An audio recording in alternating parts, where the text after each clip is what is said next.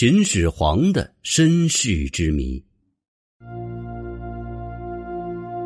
秦始皇的身世被后人讨论了几千年，成为了一个天大的谜团。这个谜团源自于《史记》。在《史记》中，关于秦始皇的身世有两种记载：一是《史记·秦始皇本纪》中说，秦始皇帝者，秦庄襄王子也。这段记载的清清楚楚，明确表示秦始皇就是秦庄襄王秦异人和赵姬的儿子，并没有对嬴政的身世做出任何质疑。但同样在《史记·吕不韦列传》当中，却话锋一转，有这样一段记载，详细的讲述了秦异人如何请求吕不韦将赵姬送与他，而赵姬隐瞒了自己已经怀孕的事实，嫁给了秦异人，并且生下了嬴政。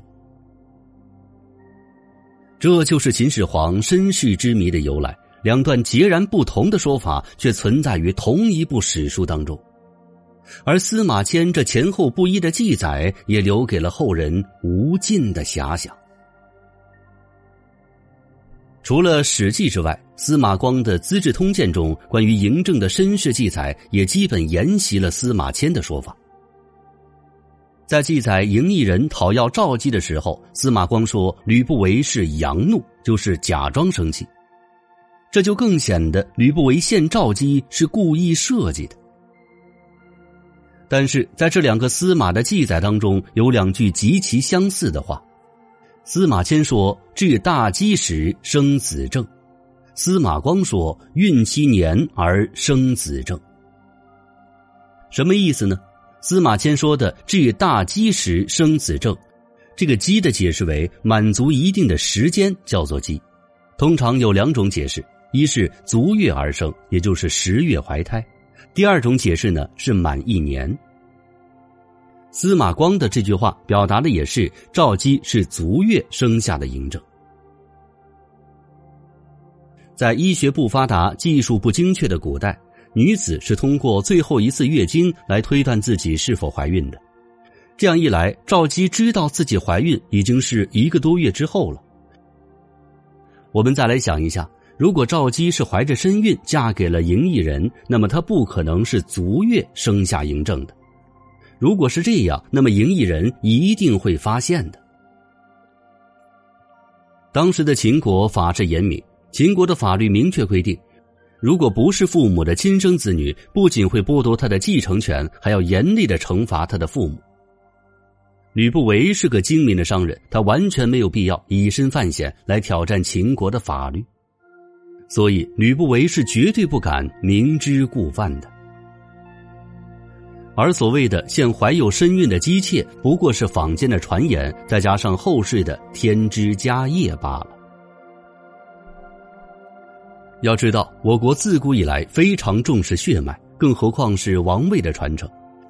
秦庄襄王除了嬴政，还有其他儿子。但凡嬴政有一丝不是亲生的可能性，他就不可能继承王位。那问题又来了，在这么权威的史书《史记》当中，为什么会出现嬴政是吕不韦儿子的这一个谣言呢？郭沫若先生就曾提出过一种推想。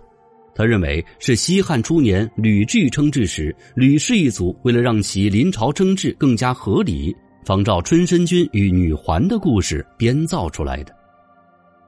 根据郭沫若的考证，吕后的父亲有可能是吕不韦的族人。